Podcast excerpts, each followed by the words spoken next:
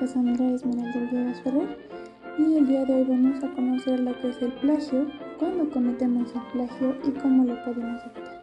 Comencemos. Bien, ¿qué es el plagio? El plagio o deshonestidad académica aplicado al entorno académico es usar el trabajo, las ideas o las palabras de otra persona como si fueran propias. Es aplicable a cualquier trabajo de clase, gráfico, esquema, examen, software, fotografía, etc. Se trata de una infracción muy seria contra la honestidad académica, un robo intelectual en el que se utiliza la destreza intelectual de otra persona como si fuera propia. Hay un tipo de plagio intencionado y otro inconsciente, por desconocimiento de lo que es el plagio. Ahora bien, ¿cuándo cometemos plagio?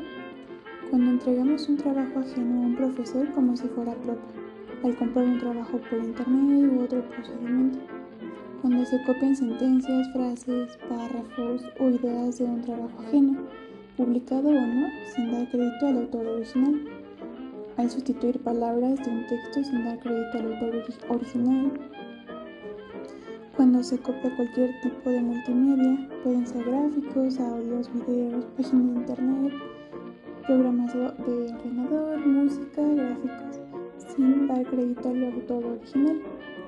Si utilizamos frases, ideas y sentencias tomadas de múltiples fuentes para construir un trabajo nuevo, cuando nos basamos en una idea o frase de otro para escribir un trabajo nuevo y no damos crédito al autor de la idea. Ahora bien, ¿qué no es un plagio? No es un plagio los trabajos o ideas originales, el conocimiento común y la recopilación de los resultados de una investigación original. Ahora bien, ¿cómo lo podemos evitar?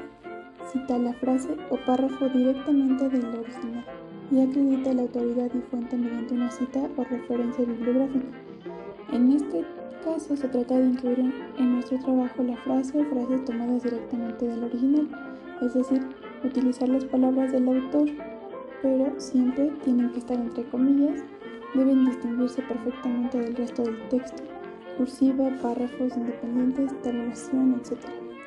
Deben ir acompañadas por una explicación o interpretación propia de dicha cita y hay que acreditar al autor mediante una referencia bibliográfica. La utilización de las citas no atenta contra los derechos de autor.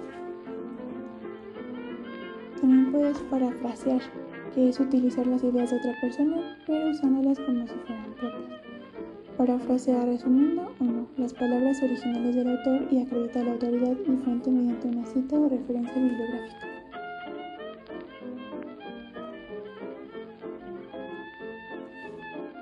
Bueno, espero que les haya sido de mucha ayuda, a mí me ayudó mucho y eso fue todo por el día de hoy. Muchas gracias, hasta luego.